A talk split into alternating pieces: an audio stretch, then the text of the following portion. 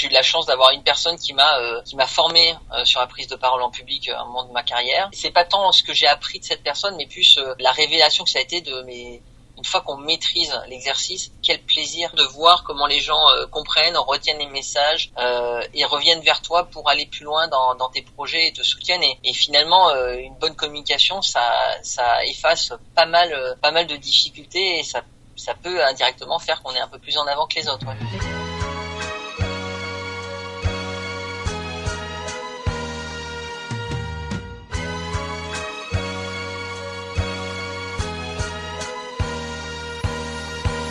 Bonjour à toutes et à tous, je suis Eddie et vous écoutez un nouvel épisode du Brand Podcast. Très heureux de vous retrouver euh, pour ce nouvel épisode. Vous êtes là, il est 8 heures et on peut euh, sans plus tarder commencer le Brand Podcast pour toutes les personnes qui euh, ne connaîtraient pas le format ou qui l'écouteraient tout simplement pour la première fois. Le Brand Podcast est une émission qui a pour but de vous aider, vous CMO, CEO ou tout simplement curieux de marketing à créer des marques fortes et adaptées aux défis du digital à travers les histoires des meilleurs artisans du marketing de demain.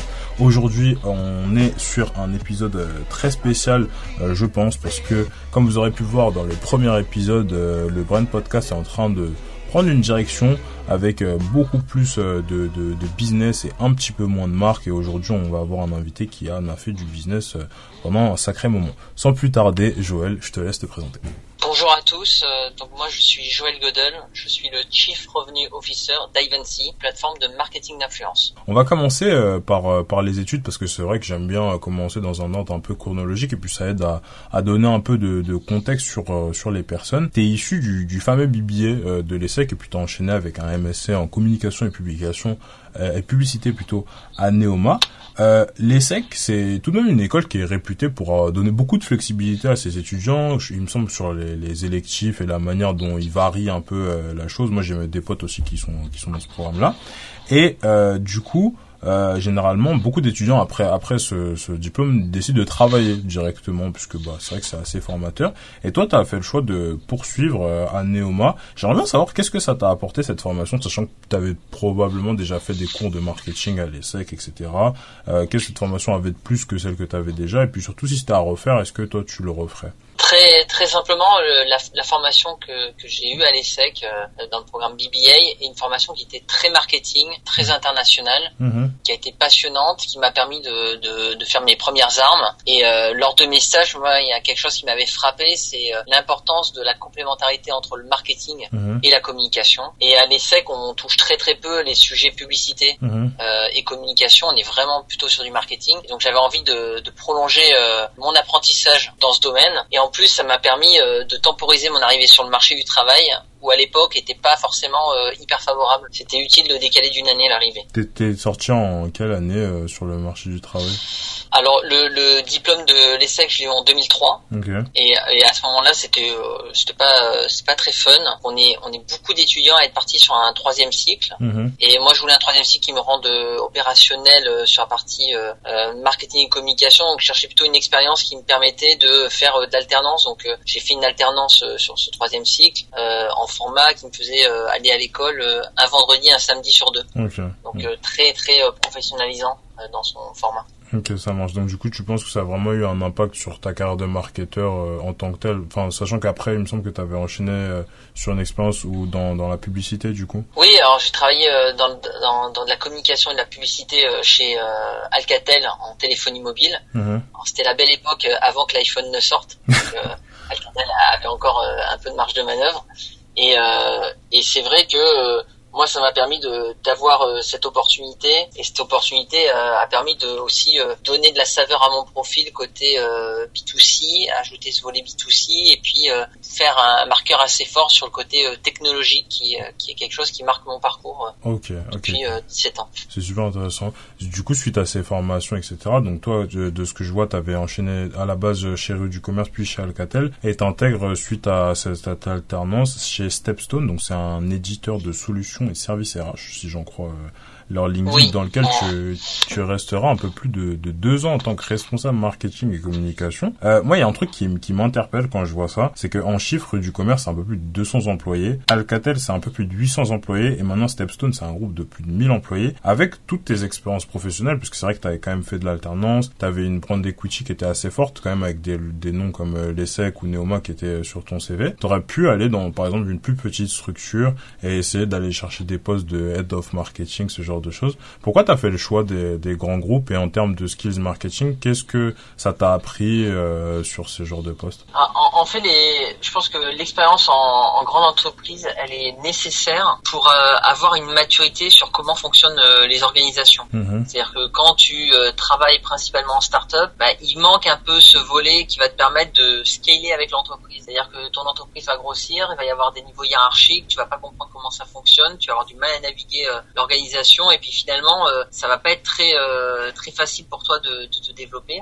moi moi j'ai fait le choix d'avoir des entreprises qui étaient plutôt grosses au début euh, pour euh, bah, découvrir le monde d'entreprise et être voir quelque chose de plus formateur. Mais assez rapidement, en fait, le, hasard a fait que l'expérience chez Stepstone, en fait, j'ai commencé dans une société qui a été rachetée par Stepstone. Mmh, c'est une petite organisation euh, d'une demi-douzaine de personnes, mais qui avait déjà grosse base client qui était déjà bien établie. Donc, à l'époque, je cherchais pas du tout les startups, je cherchais les entreprises qui étaient bien établies sur un marché qui était plutôt avec une consonance technologique. Mmh. Et le hasard a fait qu'on a été racheté par par Stepstone et et c'est comme ça que je me suis retrouvé dans une structure un peu plus grosse. Chez Rue du Commerce, l'organisation était assez jeune à l'époque, mais euh, elle était très mature euh, dans sa façon de fonctionner. C'était euh, l'un des premiers euh, e-retailers en France et l'un des premiers e-retailers à intégrer un, service client, par exemple, au sein de ses équipes. Donc c'est vraiment des entreprises qui étaient assez novatrices ou assez en avance sur leur secteur à chaque fois. Ok, ok, ok. Et en termes, toi, plus de, de, de skills marketing, parce que c'est vrai que du coup, tu as parlé de l'ESSEC avec l'apport plus marketing, le, le, la Neoma avec plus l'apport sur la publicité, etc.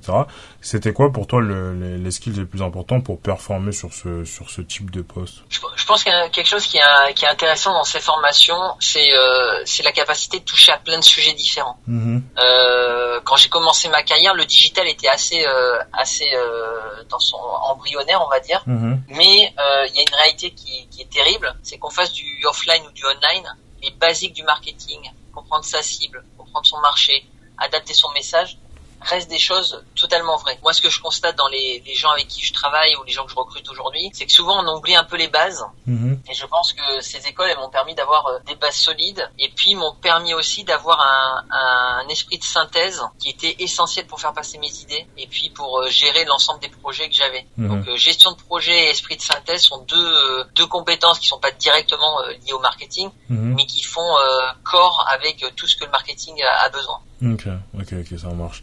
Euh, j'aimerais bien qu'on parle d'un autre sujet, c'est la, la différenciation, parce que c'est quand même un des grands sujets du marketing. On en a parlé pendant beaucoup d'épisodes, que ce soit sur la saison 1 ou sur la saison 2 du podcast, mais c'est aussi finalement un des plus compliqués. Par exemple, dans ma promotion là en master à le Normandie, beaucoup se disent que euh, le marketing c'est saturé, euh, que comme les barrières à l'entrée elles sont parfois faibles, donc euh, voilà, aujourd'hui le marketing c'est plus quelque chose de réservé aux grandes écoles, on peut aussi faire des formations, des certifications, ce genre de trucs.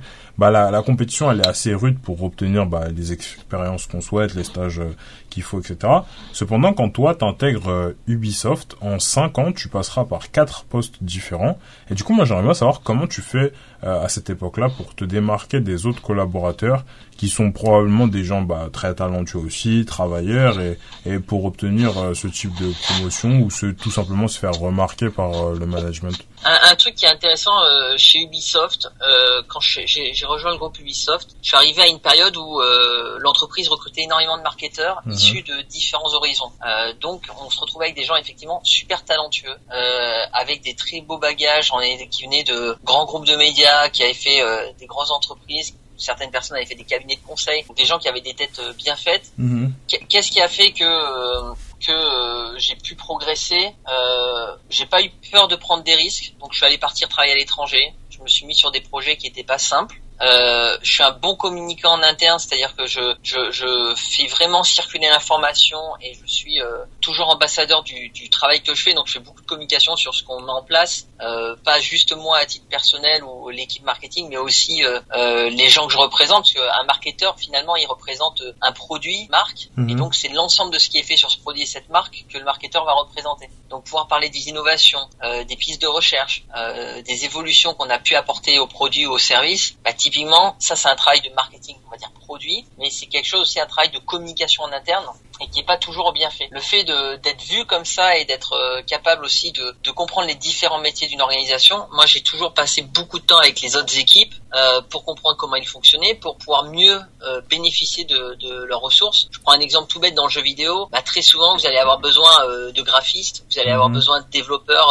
pour mettre en place des bouts de code. Vous avez besoin de vous mettre d'accord avec le directeur du projet pour qu'il alloue des ressources à des moments précis pour des deals, par exemple commerciaux. Et ben ça, ça demande de créer du relationnel, de se rendre des services, de venir apporter euh, aussi euh, un appui à des moments euh, qui sortent de, de, de, ton périmètre simple du marketing. Mhm et puis euh, d'avoir une bonne compréhension de l'ensemble de, de, tout ça, comment ça fonctionne. Et ça, je pense, c'est un volet qui permet aux gens de te faire confiance, d'identifier euh, ta capacité à, à naviguer l'organisation. Et on parle pas de politique, hein, on parle vraiment de d'empathie, on parle euh, de support. Et, et c'est ça qui m'a permis en fait d'évoluer rapidement. Et puis j'ai toujours eu une idée de là où je voulais aller. Donc j'ai créé aussi euh, les opportunités pour euh, évoluer en interne. J'aimerais bien revenir sur un, sur un point que tu as dit, c'était tu as, choisi de prendre des risques et de bosser sur des sur des projets compliqués chez Ubisoft. Vous aviez le choix de de des, des projets qui où vous étiez assigné ce genre de choses? Oui, on a on avait des opportunités. On pouvait choisir parfois entre plusieurs projets.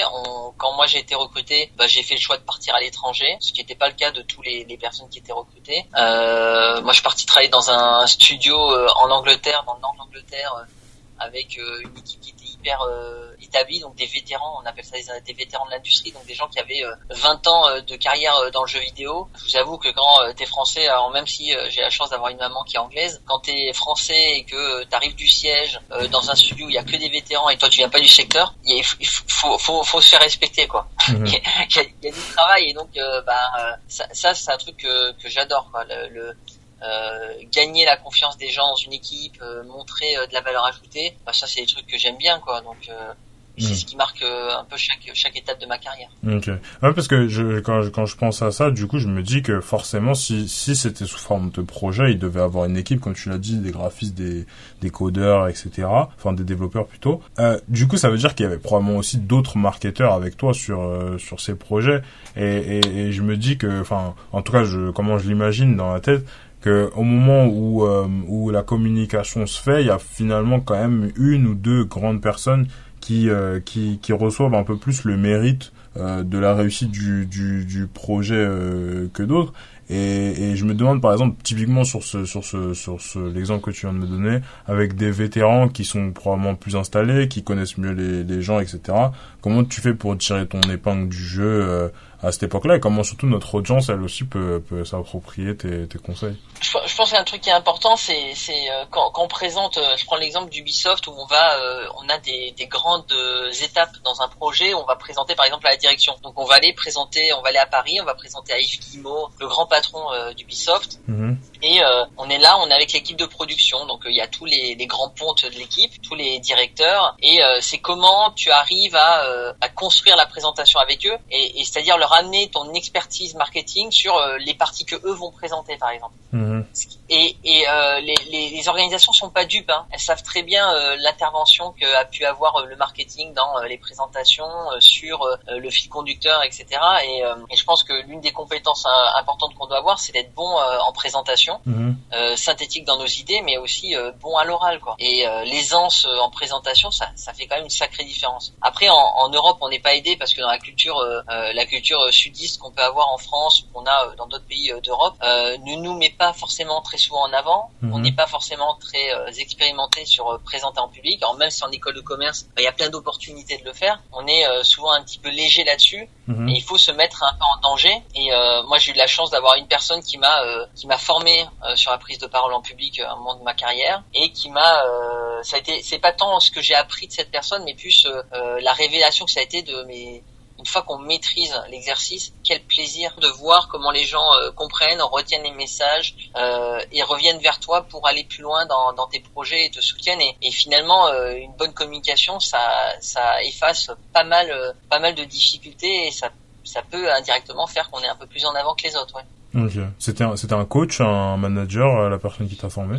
C'était en, en l'occurrence c'était un, un, formateur extérieur qui avait formé euh, un ensemble de personnes. Mmh. Euh, c'est une formation collective euh, qui, euh, moi, moi, ce que j'ai appris là-dedans, c'est principalement les exercices pour préparer, se préparer physiquement, parce que ça se prépare physiquement une présentation. Mmh. les petites astuces sur comment interagir avec le public, comment construire son discours, le, le fait qu'il faut, il faut travailler quoi. Mhm. C'est juste, euh, on voit euh, les one man show euh, des comiques, ils ont l'air très à l'aise. Ils répètent, il faut répéter mhm. et euh, répéter, maîtriser son sujet, donc faire ses devoirs. Hein, c'est pas euh, juste apprendre du texte par cœur, il faut maîtriser de quoi on parle.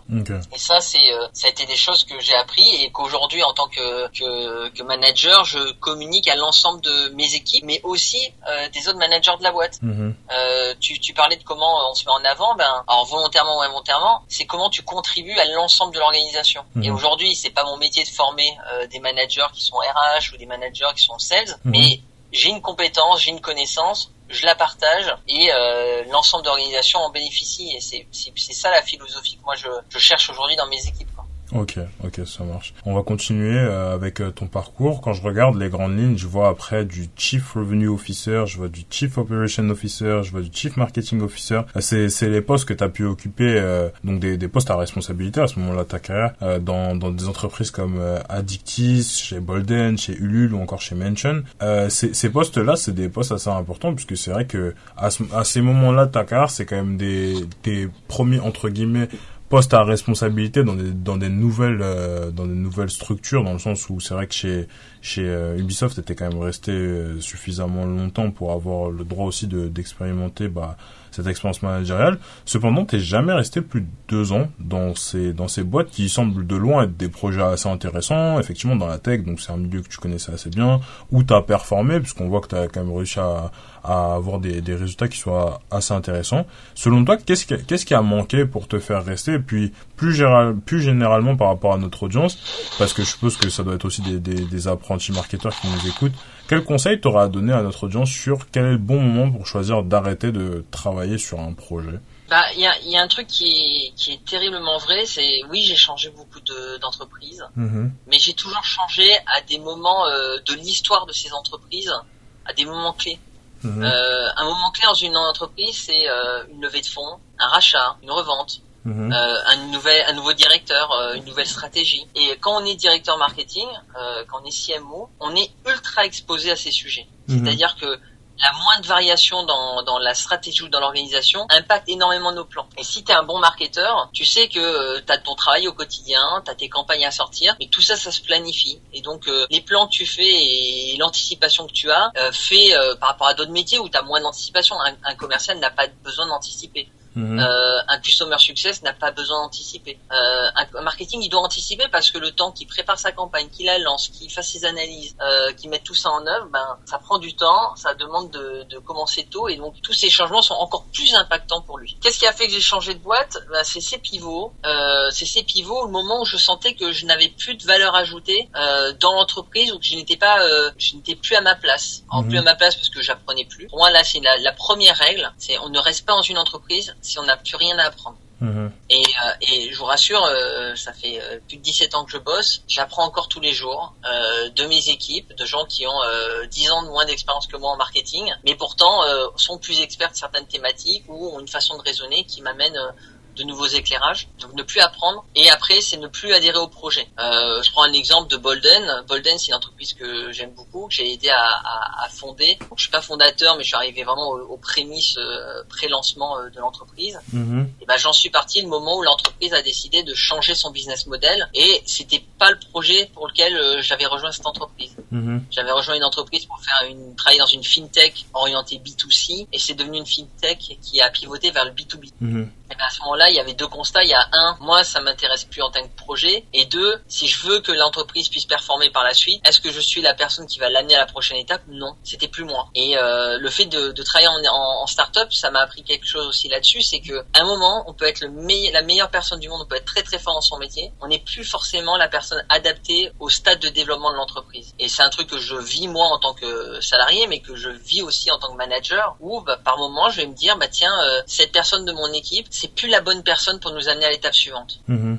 Et donc là, je peux soit la former et l'amener à la, la, faire progresser parce qu'il y a le potentiel, soit lui dire, ben honnêtement, t'as fait ton t'as fait ton temps chez nous, il faut que tu cherches ailleurs et moi je vais t'aider à trouver ailleurs, mais c'est plus le moment pour toi. Moi j'ai eu la chance dans mon expérience d'avoir un manager un jour qui est venu vers moi qui m'a dit, euh, Joël, franchement, avec nous t'apprendras plus, t'iras pas plus loin, t'es plus la bonne personne pour euh, l'étape où on en est, et pas forcément euh, par rapport à ma compétence, mais par rapport voilà, il y a plus le fit. Et, et il m'a poussé dehors gentiment, et c'est comme ça que je suis parti chez Ubisoft. Et finalement, je me dis euh, c'est le meilleur service qu'il m'a rendu et c'est quelqu'un avec qui, euh, enfin qui, qui, qui est aujourd'hui euh, que je considère comme un mentor, avec qui je garde régulièrement contact. Donc il a fait vraiment en, bienveillant, en étant bienveillant vis à -vis de moi.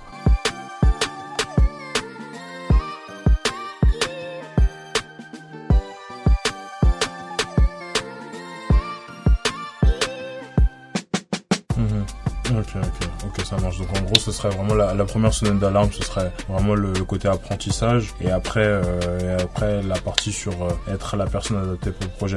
Euh, euh, j'aimerais bien, avant qu'on passe sur l'autre partie, revenir quand même sur ce détail, parce que c'est vrai que mine de rien, je, je, vois ce que tu veux dire, mais je me dis par exemple qu'il y a aussi un paradoxe, c'est-à-dire que bah, quand on est on est jeune, bah finalement, est-ce qu'on est la personne adaptée pour rentrer dans une boîte qui va faire de 1 milliard, 2 milliards, typiquement un Google ou un truc comme ça, tu vois? Je, je, je, je sais pas si, ben, en fait, si, finalement, en, fait, ça se euh, pas, tu vois. Ouais, mais en fait, je pense que il y a, y a, pas une question d'expérience par rapport à être adapté à un stade de développement d'une entreprise. C'est juste qu'à un moment, euh, une entreprise, elle peut chercher des gens qui sont brillants. Euh, parfois, elle va chercher des gens qui sont euh, créatifs. Parfois, elle va chercher des gens qui sont euh, dans la structuration. Et puis, euh, dans son histoire, elle évolue. Et puis, à un moment, c'est plus le moment de prendre des risques. C'est plus le moment de structurer. c'est le moment de livrer. Mhm. c'est le moment d'accélérer. Et, et, et c'est là où on, on, est, on fait plus partie. on n'est plus forcément aligné avec le projet. Où on n'est plus vraiment la bonne personne pour le job. Après, moi je dis pas que c'est une bonne chose de changer tous les ans et demi. Hein. Euh, pour, la réalité humaine, c'est que c'est épuisant. Ça demande de l'énergie, ça demande de réapprendre un nouveau marché. Ça veut dire se, se réintégrer, refaire son onboarding, euh, reconvaincre les gens.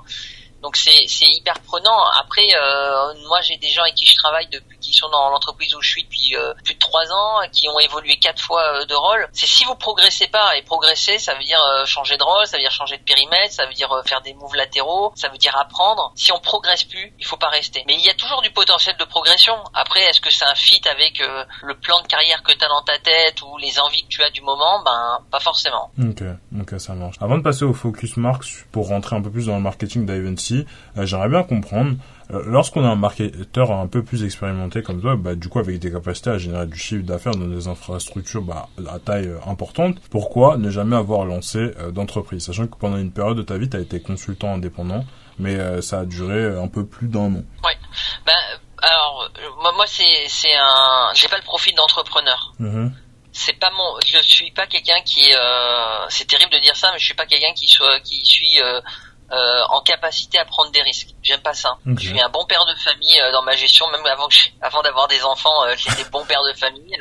J'ai, voilà, c'est pas, dans mon caractère. Moi, je suis un très bon bras droit. Je suis quelqu'un qui peut aider à, à quelqu'un à, à, structurer sa vision, sa pensée et à, et à la délivrer. Je suis pas quelqu'un qui va amener une idée euh, comme ça et qui va être capable de se dire c'est la bonne idée, allez on y va. Je peux pas le faire aujourd'hui, je pouvais, je l'aurais pas fait il y a 15 ans euh, non plus. Mhm. C'est juste pas dans mon identité euh, de personne. J'ai aimé faire du conseil parce que, mais je me suis retrouvé à devoir faire du conseil pour pour pas par choix, par nécessité, parce que l'entreprise dans laquelle j'étais a, a, fait a fait faillite. Tout mhm. simplement. Ça arrive hein, quand on est dans les startups.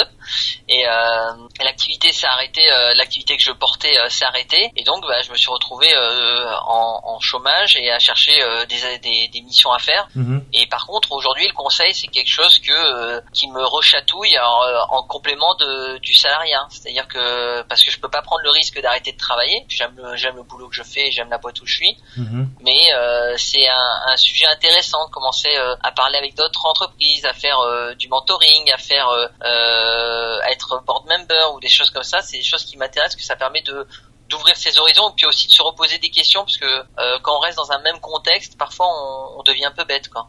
Mm-hmm. Ok, ok, je vois très bien. Bon bah du coup, euh, ça, ça clôture assez bien la partie sur euh, sur euh, ton parcours.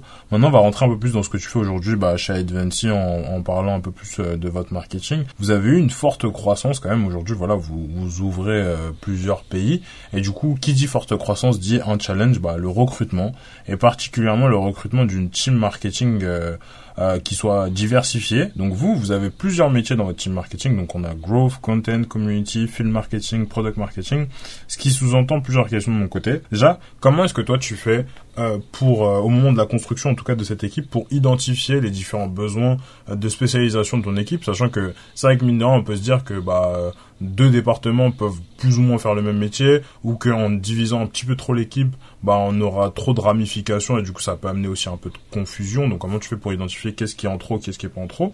Et aussi comment tu fais pour maintenir un niveau de crédibilité qui soit important face à des équipes qui sont bah, parfois plus spécialistes que toi sur euh, beaucoup de sujets quoi. Alors le, premier truc c'est pourquoi euh, chez Ivancy on a une équipe qui est aussi euh, on a une équipe très diversifiée? Bah, alors déjà parce qu'on est une marketplace euh, mhm. tout bêtement. Donc on travaille sur deux cibles, on travaille sur du B2B et sur du B2C. C'est une compétence qui est un peu différente, mais la réalité c'est que quand tu es un être humain et que tu dois travailler sur deux sujets en même temps, mhm ton le temps que tu passes d'un sujet à l'autre, bah, il faut que tu remettes ton esprit dans une autre euh, dans un autre mode de fonctionnement. Mhm. Euh, travailler sur deux sujets, ça veut dire euh, devoir prioriser. Devoir prioriser, ça veut dire faire des choix, ça veut dire renoncer, ça veut dire potentiellement délaisser une partie de l'activité. Mhm. Et ça, c'est quelque chose que moi je voulais éviter. Donc j'ai monté parce que pour des raisons business, il est nécessaire pour nous de, de, de, de, travailler sur les deux aspects de notre activité. Et donc j'ai créé une équipe dédiée à l'activité B2C et par rapport aux spécialités. Euh, je les prends en fonction de où nous amène notre stratégie marketing. Aujourd'hui, on a une stratégie marketing qui est orientée sur euh, une activité inbound, qui veut dire que j'ai besoin de personnes pour faire du content, que j'ai besoin de personnes pour designer euh, mes mes, mes supports de communication, qui fait que j'ai besoin de pour faire quelqu'un pour faire de l'acquisition payante, travailler sur du SEO, voilà. Après, on a une réalité, c'est que le product marketing, c'est quelque chose qui est essentiel dans une entreprise du SaaS. Mm-hmm. Euh, pour ne pas délaisser la communication au client, mais aussi s'assurer que euh, on se différencie. Donc tu, tu parlais du sujet de la différenciation, ben clairement euh, sans product marketing manager, ben tu peux pas le faire correctement parce que mhm. t'as pas la vision marché et les arguments. Et, euh, et puis euh, tu prends des compétences aussi qui vont aller euh, en appui des autres équipes. L'un des manques qu'on avait chez Ivancy, c'est on manque de personnes pour aller aider les équipes commerciales. Mhm. Et si tu connais bien les startups, tu, tu sais très bien que bah, le premier truc sur lequel on se focus dans les startups, pour la grande majorité des startups, c'est la croissance. Mhm. Donc on va mettre des gens qui sont super bons pour faire de la lead gen et qui vont aller chercher des leads et des leads et des leads. Sauf que en faisant ça, ils n'aident pas forcément les équipes commerciales. Mhm. Alors ils font venir des leads, donc oui, ça aide le pipe, mais on n'aide pas les commerciaux à être plus performants. Mhm. Et donc tout ce qui est outils d'aide à la vente, tout ce qui est réflexion sur les études de cas, sur les témoignages clients, sur tous ces éléments qui vont simplifier ou accélérer euh, le, le, funnel d'un commercial, bah, c'est des entreprises qui les délaissent. Et pour moi, c'est hyper important que le marketing soit au service des équipes commerciales, que ce soit vente ou accompagnement client, donc le customer success, parce que c'est là où on a le plus d'impact. Et limiter la vision euh, du marketing à uniquement l'aspect lead c'est une erreur euh, pour moi fondamentale. Et c'est pour ça que tu as des startups aussi qui font le choix, par exemple, d'investir sur sur des équipes brand mhm. qui sont pas forcément le, le, choix euh, naturel, mais en B2C on le voit énormément parce que il faut miser sur le long terme. Si on veut euh, amener euh, de la valorisation à l'entreprise, il y a euh, la génération de leads, mais cette génération de leads sans brand awareness, elle est beaucoup plus compliquée mhm. et en, en, acquisition, mais aussi en activation. Euh, demande à un commercial d'aller convaincre d'acheter ton produit quand personne ne connaît. Il peut être le meilleur commercial du monde, il, il perd tous ces éléments de réassurance qu'il aurait eu s'il y avait eu des relations presse, s'il y avait eu des études de café fait, il y avait eu un site web qui était riche en contenu. Ok, ok, ça marchait. Donc du coup, par rapport au, niveau de, de, de crédibilité avec avec tes équipes. Bah, la, la crédibilité, c'est savoir se concentrer sur là où on est bon. moi, moi, mon, mon expérience a fait que ben, je sais organiser des équipes, je connais les outils, donc je sais mettre en place une stack marketing, je suis, je, je sais faire évoluer les équipes, je sais communiquer auprès de ces équipes, leur donner de la vision. Et c'est là où je gagne la crédibilité. C'est sur ma capacité à amener de la vision et puis aussi à admettre là où je suis moins bon. Euh, je suis pas capable de dire euh, tu fais euh, la bonne campagne euh, AdWords aujourd'hui. Par contre, je suis capable de te poser des questions qui vont te faire que tu, tu vas te challenger toi-même pourquoi tu as fait du AdWords. Mhm. et ça, c'est ces réflexes d'amener les gens sur la data, sur le recul et leur donner des outils pour le faire qui me font gagner en crédibilité parce que ça montre que je connais leur sujet suffisamment pour pouvoir les questionner dessus. Mhm. Et par contre, je sais aussi m'arrêter à euh, là, ça va au-delà de mes compétences. Et donc moi, mon job aussi, c'est de dire aux équipes, bah, c'est vous, à vous de me proposer euh, ce qui est le plus performant et pertinent dans votre domaine d'expertise. Quand je parle réseaux sociaux, euh, tu t'imagines bien que je fasse pas mes journées sur TikTok et sur Instagram. C'est vrai. Donc je suis pas forcément capable de savoir toutes les nouveautés, de mhm. savoir c'est quoi un bon message, c'est quoi la bonne performance. Par contre, je suis capable de challenger euh, un plan éditorial. Est-ce qu'il y a de la cohérence Est-ce qu'on est capable de soutenir le rythme C'est quoi l'impact derrière en termes de revenus mhm. Ça, je peux poser comme question. Mhm. Par contre, mettre en œuvre, je sais pas faire. C'est pas grave, hein, c'est pas mon job. Ok. Et t'as des, des head-off euh, dans chacun des, des sous-pôles pour, euh, pour ça? Parce que je me dis que si toi tu peux pas challenger, il faut bien que quelqu'un puisse challenger, sinon très vite ça va ben, devenir euh, bah, Aujourd'hui, j'ai dans chacun des, des, des, des, petits groupes marketing, j'ai euh, un leader qui est pas forcément, qui, on, parle pas forcément de head off, c'est pas forcément un titre, mais c'est la personne qui est censée être la plus experte et euh, gérer l'équipe et, manager les gens de son de son équipe. Mhm. Mais euh, ces personnes, j'ai l'obligation de la challenger. Même si même si je maîtrise pas forcément son sujet, je suis obligé de l'amener euh, parce que un, j'ai envie de la faire progresser. C'est mon c'est mon c'est mon devoir de manager de faire progresser les équipes. Mhm. Mais c'est aussi euh, effectivement, euh, il va pas se challenger lui-même. Hein. Euh, donc euh, même il y a des gens qui le font, mais ça reste quand même exceptionnel. Il faut euh, pouvoir le questionner. Et euh, ce que moi j'ai fait en, quand j'ai pris mon poste de chief revenue officer, c'est bah, je me suis éloigné mécaniquement un peu du marketing. Mhm. Je me suis assuré que l'ensemble de l'équipe marketing travaille un peu en mode comité de direction, où tous les leads de ces différents métiers bah, se regroupent pour décider ensemble de la stratégie et des dépendances qu'ils peuvent avoir les uns vers les autres. Et ça c'est un fonctionnement qu'on a un fonctionnement qui est très organisé côté qu'est-ce qu'on va faire dans les semaines, deux trois semaines euh, qui viennent, puis on a une roadmap sur l'année, ben, ça fait que tout le monde sait où on va, tout le monde sait quelles sont les grandes étapes, et après c'est chacun à son niveau d'expertise qui dit ce dont il a besoin, et euh, les équipes qui se coordonnent entre elles sur euh, ben, comment on fait que ça arrive. Et y a un moment besoin de trancher ou de prioriser, c'est là où je peux intervenir, on vient me solliciter, on me dit bah voilà, on a ça, est-ce qu'on fait A ou on fait B, c'est quoi votre reco, bah nous on recommande B, ok, je valide ou pas. Ok, ok, ok. Et donc toi tu t'appuies... Mais je suis dépendant des équipes. Ok. Et toi, tu t'appuies sur quoi pour pour savoir du coup si tu dois valider ou pas? Parce qu'à un moment, du coup, parce que je suppose que tu dois continuer toi en parallèle à, te former un petit peu pour euh, rester au bout du jour de qu'est-ce qui est qu'est-ce qui est pertinent, qu'est-ce qui est pas, parce que du coup, sinon il y a pas il y a pas un, gap euh, de, enfin, je veux dire, en termes de skills. En fait, moi, je challenge pas le résultat, mhm. la, la, la, conclusion qu'ils font, je challenge le raisonnement. Mhm. C'est-à-dire, je leur demande, ok, euh, tu me dis, euh, il faut faire B. Qu'est-ce qui t'a amené à cette décision? Quelles sont les étapes qui t'amènent à cette décision pour que moi, moi, je peux challenger ça? Mhm. Par contre, euh, si je me limite à la résultante, oui, je suis pas forcément en mesure, à, moins que j'ai un, un, moment, un éclair d'information que les personnes n'ont pas, etc. Mais souvent, on va demander aux équipes de prendre des décisions et de faire des recommandations, et ils n'ont pas toujours 100% des contraintes. Ils n'ont pas forcément l'historique de la boîte. Mhm. Donc quelqu'un va dire, bah tiens, j'aimerais bien mettre ça en œuvre. Oui, mais malheureusement, on n'est pas en capacité de le faire aujourd'hui pour telle et telle raison. Mhm. Euh, et donc ça, c'est des. Moi, je suis là aussi pour faire un reality check, mais jamais euh, je suis en mesure de euh, de challenger euh, la résultante à 100%. Donc c'est pour ça que moi, je m'attaque plutôt au raisonnement. C'est plus là où j'amène ma valeur. Ok, ça marche. Pourquoi pourquoi aujourd'hui vous n'avez pas d'équipe brand d'ailleurs? Sur ce sujet Parce que vous avez une équipe, enfin plus ou moins pour tout. Vous auriez pu en avoir. Oui, alors c'est c'est l'idée, c'est que l'équipe euh, qui travaille sur la partie content mhm. euh, et qui fait les relations presse mhm. euh, se déploie sur la partie brand. Voilà. Donc l'idée, euh, c'est que la marque soit euh, soit portée par ces gens-là, parce que c'est eux qui ont euh, un la connaissance du secteur la plus la plus établie, parce que comme ils font énormément de veille pour écrire des articles, mais ils comprennent très bien le secteur, ils trouvent très bien les messages. Ils sont aussi des, des gens qui ont une expertise de rédaction, qui connaissent toute la ligne éditoriale qu'on peut avoir dans l'entreprise. Ils ont euh, les ressources graphiques pour euh, déployer une charte graphique par exemple ou, euh, ou des éléments visuels. Donc à partir de tout ça et plus des relations presse qui sont quand même grosse mise en avant de la marque avant tout, ben ça fait du sens de le mettre dans cette équipe aujourd'hui. Est-ce que je vais recruter quelqu'un spécifiquement dessus aujourd'hui? Non, c'est pas encore un enjeu pour moi qui est assez fort. Mhm. Euh, pour le faire. Mais plus on va se déployer euh, vers euh, des influenceurs euh, grand public et plus on va se déployer sur les avis consommateurs, plus ça va devenir nécessaire d'avoir une image pour le grand public parce que demain il n'est pas interdit qu'on fasse de, de l'affichage dans le métro pour que des gens s'inscrivent sur la plateforme. Hein. Donc pour ça il faudra des compétences que moi je n'ai pas aujourd'hui dans mon équipe. Ça marche. Avant qu'on qu'on continue vers la partie Fast and Curious, j'avais une dernière question pour toi. C'est aujourd'hui sur sur la partie responsabilité de la de la marque un peu plus du, du, management, tu me disais que vous avez du coup des leaders sur chacune des équipes, mais que c'était pas un, statut de head of, etc. Comment est-ce que vous c'est c'est c'est quelque chose de de sous-entendu dans l'équipe que euh, par exemple Benoît est le leader de l'équipe Growth ou euh, c'est quelque chose qui est enfin que toute l'équipe euh, sait et comment vous vous arrivez à gérer le fait que bah forcément il y a six personnes dans l'équipe tout le monde ne peut pas être leader enfin il y a aussi une histoire d'ego tout le monde est bien compétent sur la chose Comment ça se passe cette partie?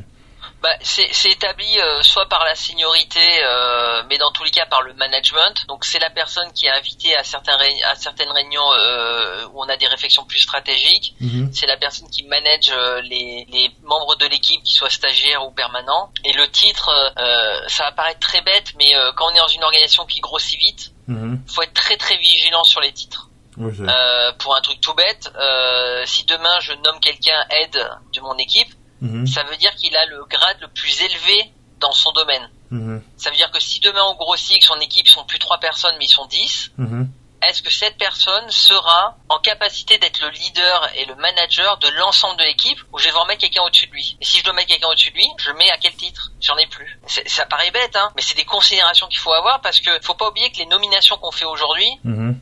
euh, si on veut investir dans les personnes, hein, bah, ça veut dire que c'est des gens que je vais devoir mettre en capacité de devenir le manager et de monter en grade. Et donc, euh, si on sent que un head-off pour quelqu'un qui a trois ans d'expérience, c'est un petit peu ambitieux, c'est un peu tôt, bah, il vaut mieux lui donner un titre intermédiaire, euh, lead ou euh, manager, que de le mettre euh, avec une responsabilité qu'il ne sera pas forcément capable de porter quand la boîte grossira et que mes investisseurs me diront il faut investir à fond sur telle thématique et je vais me dire bah, c'est plus la bonne personne quoi.